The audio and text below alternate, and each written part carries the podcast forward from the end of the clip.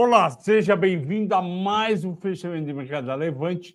Comigo, Flávio Conde, hoje é segunda-feira, dia 6 de novembro, e hoje eu dedico o programa a explicar o que aconteceu sexta-feira para todo mundo que não teve o, a gravação. O que aconteceu foi o seguinte: aqui em São Paulo houve um temporal por volta de três e meia da tarde, ele derrubou centenas de árvores e essas árvores é, cortaram a energia elétrica de vários prédios e casas. Pois bem, o prédio aqui da Levante, que fica no Itaim Bibi, na Joaquim Floriano, ficou sem energia elétrica. A minha casa, que seria uma alternativa, também ficou sem energia elétrica. Com isso, a gente não pôde, pela primeira vez em dois anos, fazer o fechamento de mercado.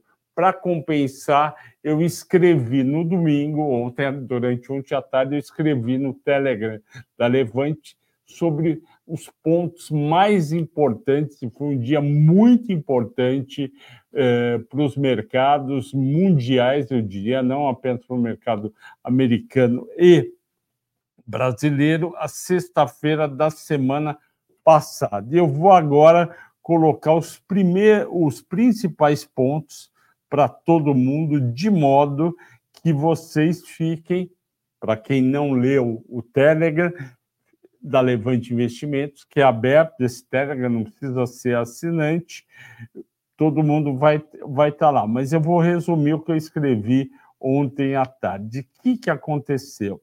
O que aconteceu foi o seguinte: na sexta-feira à tarde, ou melhor, na sexta-feira de manhãzinha, logo no começo do dia, a gente teve a notícia super animadora de que o, a geração de empregos nos Estados Unidos foi abaixo do esperado. O esperado era 180 mil, veio 150 mil eh, empregos gerados em outubro e tinha sido 297 mil em em setembro. Portanto, uma queda significativa, muito significativa, pela primeira vez desde janeiro de 2022. O índice de desemprego, em vez de cair, subiu, foi de 3,8 para 3,4.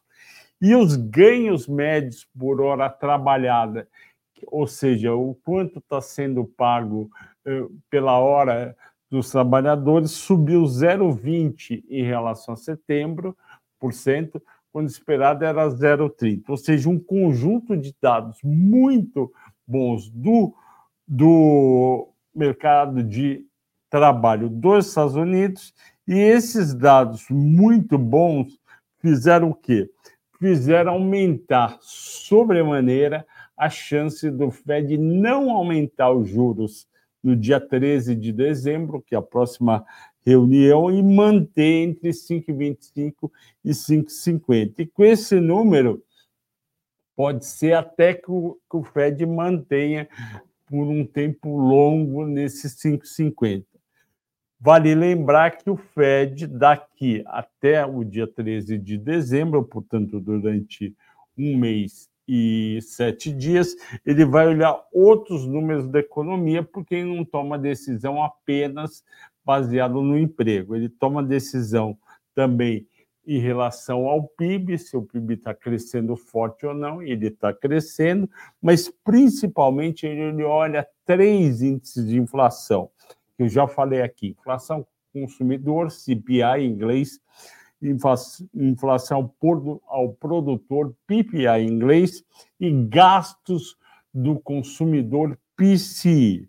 Ele vai olhar os números de outubro, que vão sair na próxima semana, e os números de novembro, que vão sair em dezembro.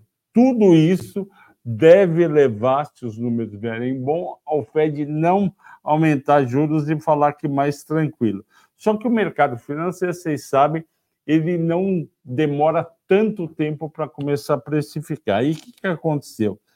Na sexta-feira, houve um otimismo muito grande no mercado americano de juros, e eu peguei o número mais importante, que é a Treasury de 10 anos, e os juros caiu para 4,55 ao ano. Para vocês terem uma ideia, em cinco dias de, de Treasury e cinco dias de negócio, ou seja, de segunda a sexta da semana passada, a Treasury de 10 anos caiu de 4,90 para 4,51. É muita coisa e é muito positivo para a Bolsa Americana e, por tabela, para as outras bolsas. E caiu 0,41, um movimento inverso do que aconteceu de julho a outubro. De julho a outubro, o, juros dos 10 anos foi de 4,50 para 5, agora caiu de 4,90 para 4,51, mostrando que realmente os investidores estão muito positivos com a possibilidade do Fed não aumentar os juros. E o que, que aconteceu? Os juros caindo de 4,90, o que, que aconteceu com a Bolsa Americana? Nos mesmos cinco dias, ou seja, na semana passada, o Dow Jones subiu 5%, o SP 500 5,8% e o Nasdaq 6,6%, mostrando que realmente a Bolsa Americana reage aos juros de 10 anos dos Estados Unidos. Ok, entendemos o que aconteceu nos Estados Unidos, agora vamos ver se o mesmo aconteceu aqui no Brasil. Pois bem, no mesmo período de cinco dias, a taxa do título do Tesouro de 10 anos brasileiro, ou seja, o que vence em 2023, caiu de 11,87 para 11,42 ao ano. Ele foi reduzido em 0,45%, enquanto o Treasury de 10 anos nos Estados Unidos caiu 0,39. Isso mostrou o quê? Que realmente, mais uma vez, está uh, tá comprovado que juro americano influencia, influencia juro brasileiro praticamente na mesma é, intensidade. E foi isso que aconteceu na semana passada até a sexta-feira. Eu teria falado aqui se, eu, se tivesse o, o programa. E lembrando para vocês que nesse período de cinco dias, ou seja, semana passada, o Lula Três, o governo dele, eles sepultaram a possibilidade de ter uma meta de equilíbrio fiscal para 2024, falando: olha, eu vou gastar mesmo, o importante é gastar, e, portanto, teria um fator para impedir que o juro brasileiro de longo prazo caísse e ele caiu. Por quê? Porque o juro longo dos Estados Unidos tem uma influência muito grande aqui. Pois bem, então, caiu os juros aqui, 0,45. O que, que aconteceu com a Bolsa Brasileira em cinco dias? Ou seja, na semana passada. Ela foi de 114.775 pontos para 118.159 pontos. Ou seja, subiu 2,95 lá, enquanto as bolsas, as bolsas dois, subiu 2,95 o Ibovespa aqui, enquanto as bolsas lá subiram entre 5 e 6. Só que as bolsas lá subiram em dólar, obviamente porque estão nos Estados Unidos. Aí o que, que eu fiz? Eu peguei a bolsa brasileira e transformei os indicadores em dólar e a nossa bolsa subiu em dólar 6,1 na semana passada, mostrando que ela anda coladinha com a Bolsa Americana, mesmo tendo empresas completamente diferentes e de setores bem diferentes. Foi isso que aconteceu, então fica todo mundo sabendo o que eu teria falado na sexta-feira. Eu também teria falado o seguinte: uh, supondo que continue essa tendência primária, ou seja, principal, dos juros americanos cederem, a gente tem, se eles realmente ceder, vai ter rally de fim de ano na Bolsa Brasileira e na Bolsa Americana. O que é o rally de fim de ano? Para quem não sabe, estatisticamente, outubro, novembro e dezembro é o trimestre que mais sobe a bolsa brasileira e a bolsa americana. E esse fenômeno, que é essa subida de fim de ano, é chamado de rally de fim de ano. E normalmente as bolsas não sobem no segundo tri, no terceiro tri, sobem no primeiro e no quarto. Aí depois de um, de um segundo tri, mais ou menos, se bem que esse ano foi bom, mas principalmente depois de um terceiro tri, principalmente agosto e setembro, com a bolsa caindo, e esse ano caiu outubro também, a gente tem uma chance. Vocês já haviam perguntado se ia ter rally de fim de ano. A resposta é sim. Aliás, eu dei é, essa dica aqui, se não me engano, dia 20, 25 ou 26 de outubro, quando a bolsa abre a 112 mil pontos e 800. Eu falo no Telegram do Infinity que a bolsa já tinha caído bastante, devia parar de cair e começar a subir se o Fed não estragasse a festa no dia agora semana passada no dia 1 e 2. Ele não estragou a festa e o rally deve acontecer. Isso é uma boa notícia para todos os investidores que estão me assistindo aqui, obviamente todos brasileiros que estão comprados em bolsa, porque vai ser uma chance aí da bolsa subir. Para quanto eu, eu acho que a bolsa pode terminar o ano, eu acho que pode terminar entre 122 mil e 125 mil pontos, mesmo com a postura do governo Lula 3, liderada por ele, de ter déficit fiscal o ano passado, o ano que vem, eu acho que vai ser tá por enquanto estava um, um objetivo de equilíbrio fiscal, agora eles vão, vão, vão interferir na lei uh, orçamentária e vão prever provavelmente um déficit fiscal de 0,50%, ou seja, meio por cento, uma banda de, de possibilidade entre 0,25% e 0,75%. Aí vai ficar provavelmente perto de 0,75%. Há, há, há outros riscos a se monitorar lá fora, como China, minério, Europa, petróleo, por causa da, da guerra do Hamas com Israel e a própria e é o próprio Estados Unidos, principalmente inflação, mas com, aumentou a chance de ter rally de fim de ano e eu acho que a chance é muito boa que ocorra.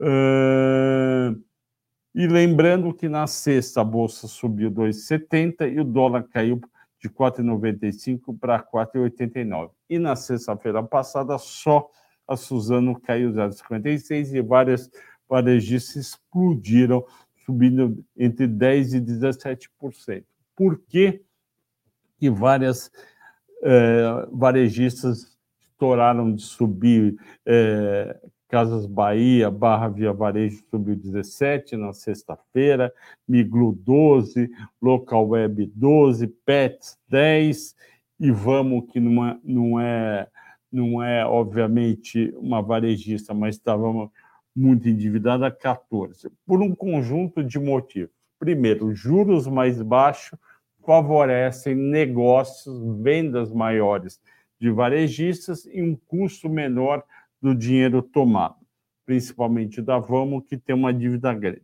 Segundo fator que justifica a alta explosiva de sexta-feira. Eh, tinha muito investimento tinha muito é, especulador alugado e vendido nessas ações. Quando eles veem que os juros vão começar a cair, eles fazem um raciocínio: olha, vai virar um negócio, essas ações vão sair, sem dizer que essas ações tinham caído em torno de 40% entre agosto e outubro. Então, o que, que eles fizeram? Eles correram para comprar, e uma parte, obviamente, correu para comprar é, Bia 3, Vamos 3, Miglu 3, Local Web, Local Web 3, Pets 3, correram para comprar e devolver o aluguel e não terem prejuízo.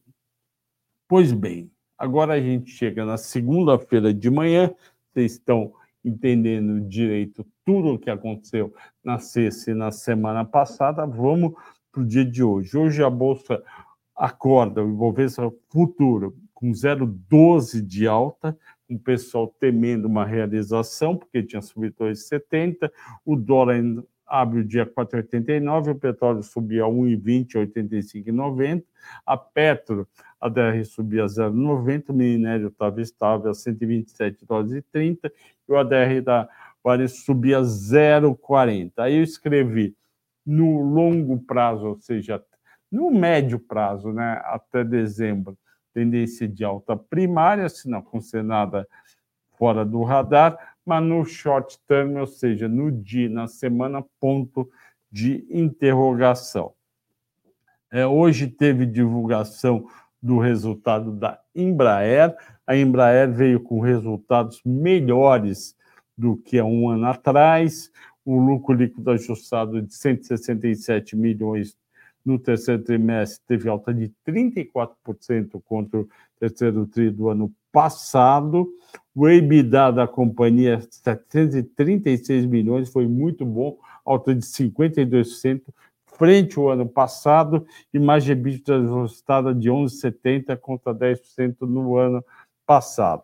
Receita líquida subiu 29%. Então, Embraer foi um resultado muito bom, e esse resultado veio principalmente da unidade de defesa e segurança e maiores volumes da aviação comercial. Aí a pergunta era: devo comprar a Embraer 1866? E eu respondo para vocês: não. Por quê? Porque essa alta de resultado foi precificada ao longo dos últimos 12 meses. As ações da Embraer subiram 40%. O lucro o lucro, EBITDA, EBITDA e receita cresceu em torno disso, então isso sugere que está precificado, está precificado e, portanto, para ela continuar a andar, o resultado do quarto trimestre, do primeiro trimestre do ano que vem e do segundo ano que vem tem que aumentar. Pode aumentar? Pode. Mas no curto prazo, o dólar abaixo de cinco reais pode prejudicar os resultados da Embraer. Tanto é que Embraer hoje, eu sei que não vale só um dia, é, teve um pequeno é, recuo de 0,21. E, e, e o segundo ponto importante de empresa hoje foi a CETEP ISA, a TRPL4, eu gosto bastante, vocês também, a maioria tem carteira, subiu 4% hoje. Por que subiu 4%? Porque, inteligentemente, a nossa amiga Eletrobras eh, concordou, eh, decidiu não fazer aquela operação de venda da posição que ela tem na empresa. Vamos lembrar há cerca de dois meses atrás, ela avisou que estava estudando vender nó, as ações que ela tinha na Exacetep. Ela tinha, tem ainda 9% das ordinárias e 50 e poucos por cento das preferenciais. Ou seja, ia ser uma operação muito, muito grande e, portanto, o preço das ações podiam cair. Lembrando que as ações estavam é, quase 26% em, junho, em agosto, mais ou menos na época que foi divulgada a operação, e elas chegaram sexta-feira a 21 reais. Então, perdeu quase R$ reais, R$ reais de R$ reais dá 20%.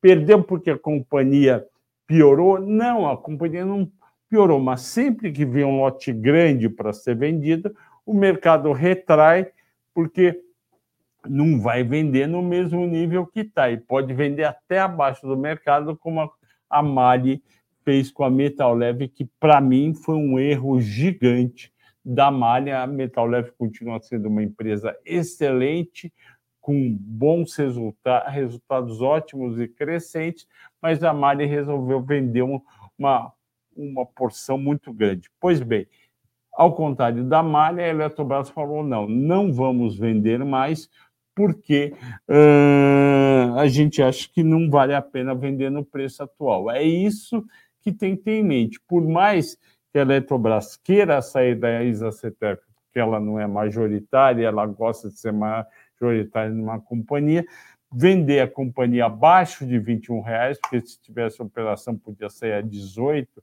a 17, ia ser uma uma destruição de valor muito grande, aliás, para todo mundo, não apenas para a própria Eletrobras, mas também para a Isacetep e seus acionistas. O que, que eu faria se eu estivesse na Eletrobras? Eu venderia primeiro esses 9% das ordinárias para a Isacetep. A Isacetep tem 89% e pode estar interessado em ter mais. Segundo lugar, esses 53% que a Eletrobras tem, eu negociaria aos poucos esses, esse lote com possíveis interessados. Asset do Itaú, asset do Bradesco, asset da XP, Luiz Barsi Filho, Luiz Barsi, pessoas que gostam do setor, gostam dos dividendos da transição paulista, e ela é uma baita empresa, como vocês já viram é, em alguns é, mata-mata que eu fiz. Então, saiu, resumindo, saiu temporariamente essa, essa, essa espada no pescoço dos investidores, ameaçando os investidores e, e as ações de transição paulista, e eles falaram que não vão é, fazer essa operação, pelo menos por enquanto eu acho que tem maneiras muito mais inteligentes de sair de uma ação, e eu já falei aqui. Continuando, continuando, lembrando que o máximo este ano foi 26,89 da transição paulista, estava muito longe. Outro ponto, agora uma empresa que os investidores me pediram para comentar, que é a BB Seguridade. Comentar os resultados da BB e por que, que a BB Seguridade não subiu hoje, tal qual o seu lucro. A BB Seguridade subiu 1%, foi pouquinho, mesmo assim, foi no fim do pregão, ela estava estável. O que, que aconteceu com a BB Seguridade? A BB Seguridade divulgou um resultado muito bom, muito bom. Uh, divulgou um, um crescimento no lucro no terceiro trimestre de 24,5% versus terceiro trimestre do ano passado e 11,7% acima do trimestre do segundo. É um resultado muito forte. Poucas empresas no Brasil em 2023 tiveram um crescimento de lucro tão bom. Tendo esse crescimento tão bom, o que, a gente? Ah, antes de falar disso, da onde que veio esse resultado muito melhor da BB Seguridade? Bom, a BB Seguridade, basicamente, ela é um grupo de empresas que ela contrata. Tem a Brasil Prev, Brasil Seg, BB Corretora e Brasil Cap. E tem também Brasil Dental, mas é pequenininha. Brasil Prev teve um resultado muito melhor, sustentado pelo resultado financeiro e pela redução do custo do seu passivo atrelado às reservas tradicionais. A Brasil segue também foi impulsionada pela evolução dos prêmios ganhos isso faz parte de qualquer seguradora, foi muito bom, e aumento do resultado financeiro. A BB Corretora foi justificado pelo crescimento das receitas de corretagem, em menor escala, aumento do resultado financeiro. E a Brasil Cap, capitalização, a evolução do resultado financeiro e expansão do saldo médio dos ativos rentáveis e melhora da margem financeira. Então, foi um resultado muito bom, só que vocês pediram para investigar e o que, que aconteceu?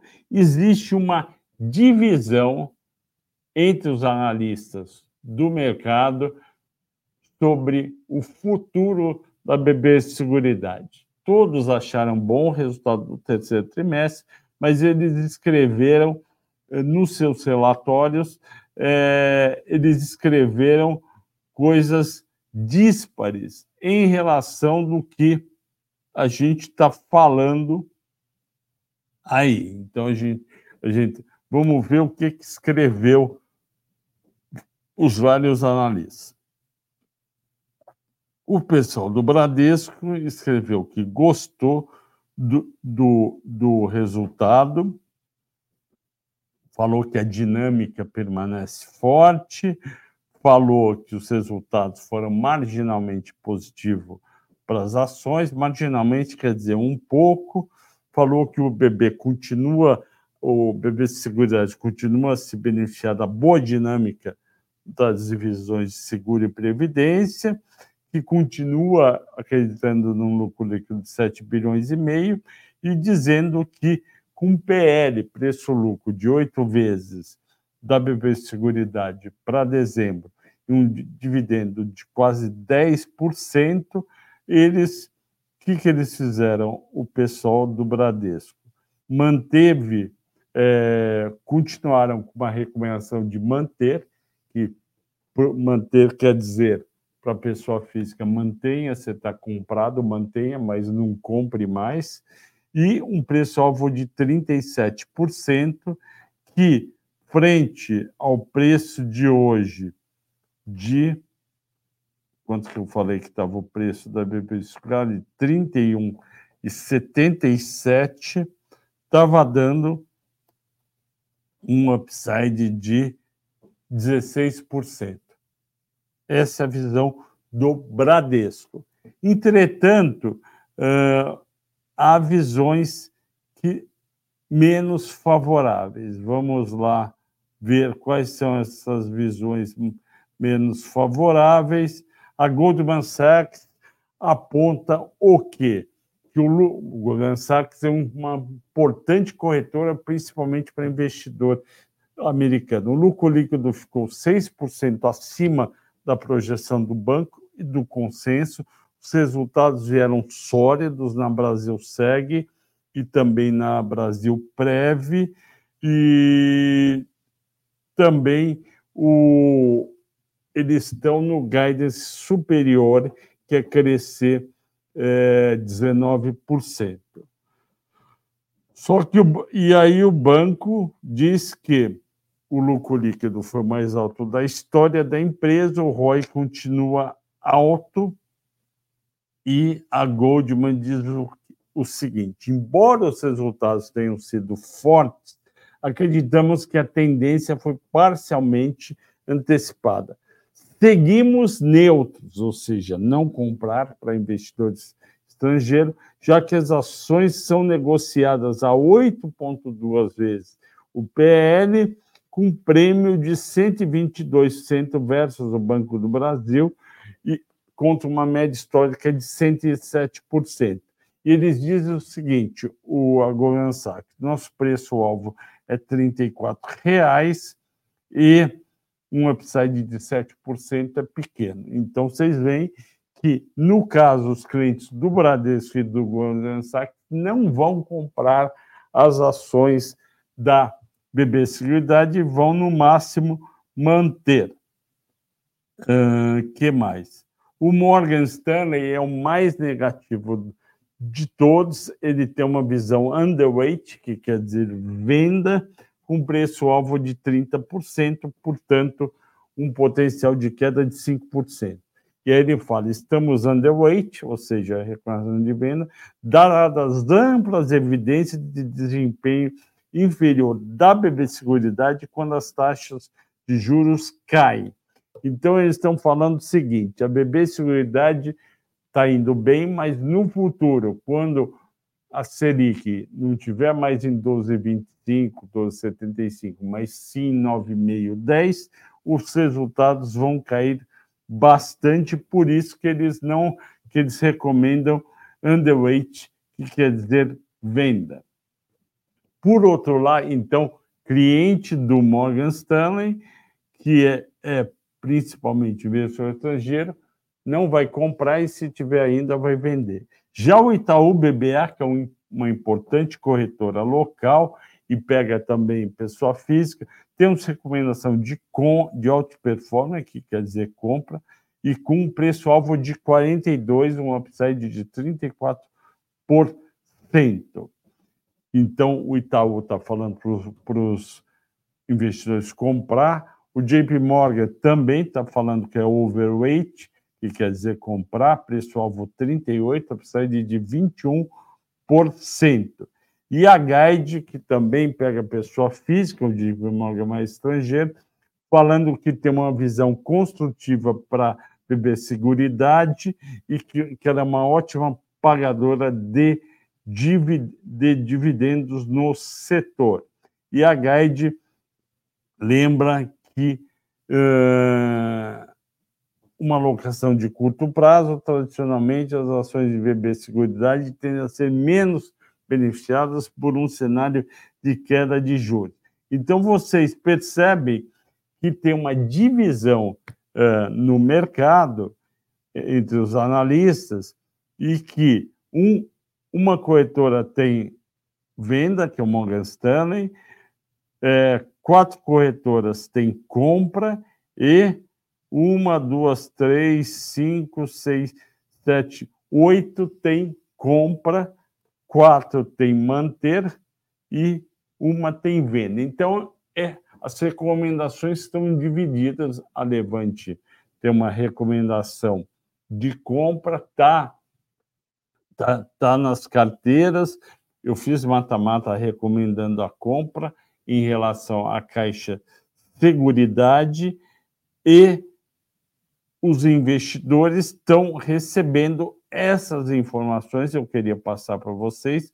Os investidores estão recebendo essas informações e por isso que a gente chama o mercado dividido, porque, obviamente, todo, todo esse pessoal está escrevendo relatório, está tá recomendando para os clientes o que fazer e estão recomendando exatamente o que eu falei agora. Isso é muito importante para você que está nos ouvindo tomar a sua decisão e principalmente entender o que pode acontecer com as ações da BB Seguridade.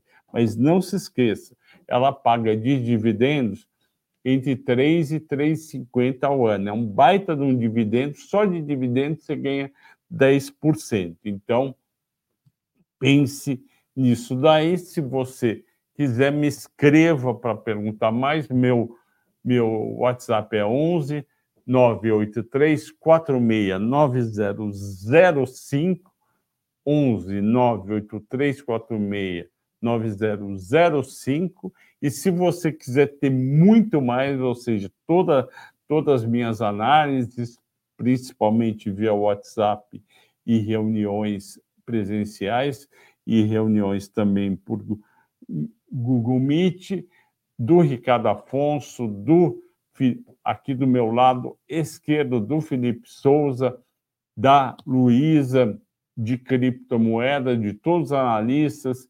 A gente tem também analista de fundos locais, ETFs e fundos estrangeiros e ETFs estrangeiros. Assine o Sala VIP da Levante, está passando aí o anúncio, você terá sua carteira analisada pelo Flávio Conde, que sou eu, Ricardo Afonso. Vai lá no link da descrição e clica.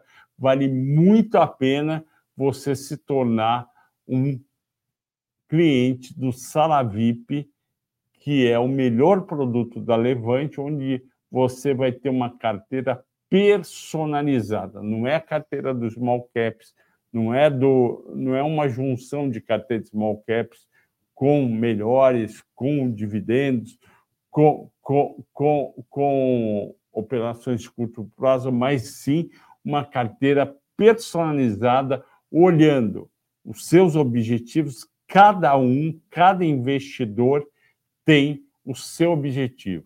tem um que quer comprar um motorhome para viajar em 2026 com a esposa durante nove meses nos Estados Unidos. Tem outro que acabou de nascer o filho e quer construir patrimônio para daqui a 20 anos poder curtir o filho e aposentar tranquilamente. Tem outro que já aposentou e quer manter seu patrimônio e crescer, fazer operações de dividendos sintéticos. Tem, tem outra que quer ter mais rendimentos na sua carteira para ajudar nas suas despesas do dia a dia, e aí vai ter mais fundo imobiliário mais fiável. Então, seja você também um cliente do Sala VIP, da Levante, e tenha a sua esse serviço e essa carteira personalizada. Então, estamos chegando quase ao fim, falta mais alguns minutos. Hoje foi mais demorado antes das perguntas, porque eu tive que passar por sexta-feira. O Eliseu Ferreira fala: eu tenho um saldo disponível todo dia, de, todo mês, de R$ 1.500 com a melhor elétrica para fazer aportes. No longo prazo, eu dividiria o dinheiro entre as elétricas. Transmissão Paulista, que paga bons dividendos, a Endi, que paga bons dividendos, a a Sabesp, que paga bons dividendos e vai ser privatizadas. Tem várias empresas para você pensar em dividendos e construção de patrimônio. Uh, o Marcelo Fernandes rende Pink Wave, não sei o que, que é, espero que seja uma coisa boa. Excelente mata-mata. Obrigado, Alisson das papeleiras. Eu não vejo a Suzano pagar 56 de euros, mas a opinião é igual à decisão de juiz. Bom, aquele 53% de upside foi pego pelo histórico dela. Vamos pegar o último, a última distribuição dela, Alisson, para eu ser eh, para e eu ir mais atrás ainda para você sobre a empresa. Vamos ver aqui no vamos ver uma outra fonte, o investidor 10, o que, que ele fala de payout da empresa. Vamos ver se tem payout aqui, pá, pá, pá, para, pá histórico de indicadores fundamentalistas, não estou achando. SUSB 3, vamos lá, SUSB 3, payout. SUSB 3, payout, tem histórico aqui no Status Invest, que é um site que eu gosto bastante. O dividend yield dela foi 3,5 nos últimos 12 meses e o payout dela, vamos ver aqui, payout está aqui. Uh, Suzano, 15% de média em cinco anos, 52% de média em 10 anos. Talvez 10 anos, uh, o de cinco anos está 15%, está estranho ela distribuiu só 10% de payout em 2022, lembrando que ela tem que distribuir 25%. Mas tudo bem, os 53% você tem um ponto aí, pode ser, uh, seria um pouco, poderia ser um pouco otimista demais. Obrigado por me chama a atenção disso. Uma dúvida do Alisson: você vale anunciar manutenção do programa de recompra, é verdade. Nas demonstrações do terceiro trimestre, mostra ações canceladas. Se são canceladas, senhores não deveriam receber uma bonificação? É, não, não. O que, o que eles falam, pensam é o seguinte, Alisson. Quando ele cancela uma ação, diminui o número de ações.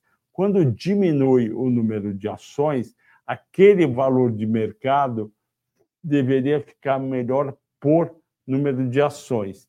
E o dividendo que vai ser pago vai poder ser maior. Imagine que, a, que, a, que agora a Vale resolva distribuir 2 bilhões de reais.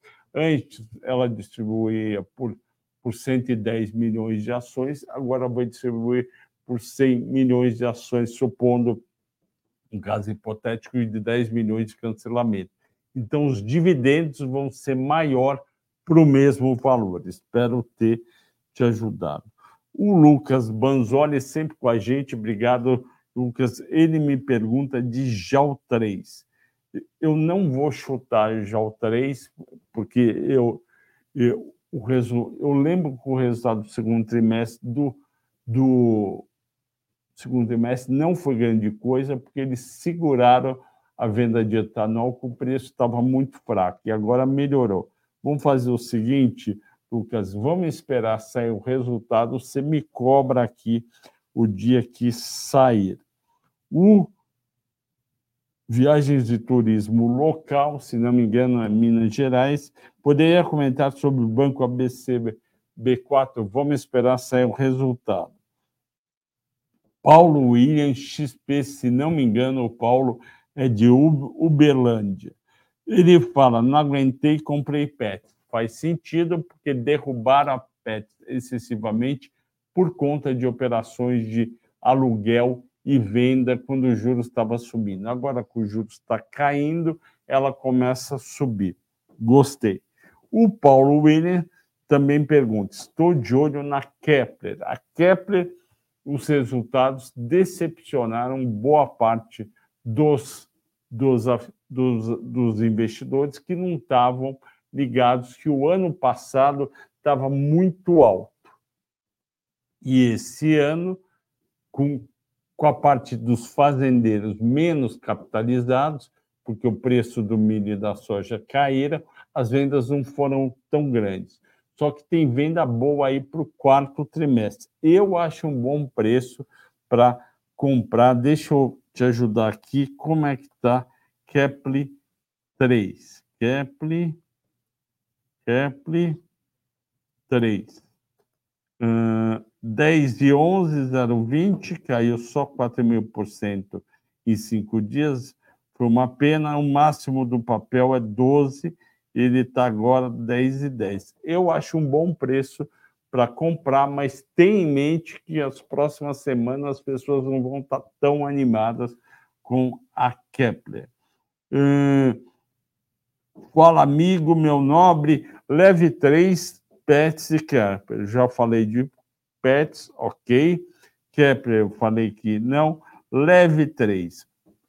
Leve três está sobre subjúdice com o que fizeram com papel, uh, em, em virtude, olha, ele caiu 25% em cinco dias e caiu 21% em 10 dias. Ele veio de 51,75 dia 20 de setembro, agora para R$ 30,5. Eu acho do fundo do coração que ficou muito barato, vale a pena comprar, os resultados devem vir bons. E quem fez a lambança, não tem outra palavra, desculpe, foi a Mari. Estava tudo bem, ela resolveu sair do papel da pior maneira possível, avisando que ia vender um lotaço. Mas nesses 30 reais, se não me engano, tem os dividendos, eu preciso checar. Olha, eu preciso dar lugar para o meu amigo eh, Felipe, Felipe Souza, que vai fazer agora a live dele para cliente uh, aqui no meu lugar. Eu vou ser obrigado a sair. Eu agradeço a audiência e a paciência de todos, até que eu fiz bastante tempo 45 minutos. Amanhã eu continuo com as perguntas de vocês. Resumindo, eu acho que leve vale a pena comprar. Uh, do, do Ciro Daniel.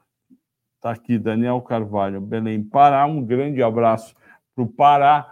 O Frei, o Frei da igreja que eu vou, da igreja Nossa Senhora da Saúde, todo domingo, ele é do Belém do Pará, é uma ótima pessoa, eu também gosto, eu tenho uma amiga e um amigo de Belém. Do, da JS Belbi Prap, e em seguida, repitam a pergunta, por favor. Assistam, quem não assistiu ainda, o o mata-mata das papeleiras.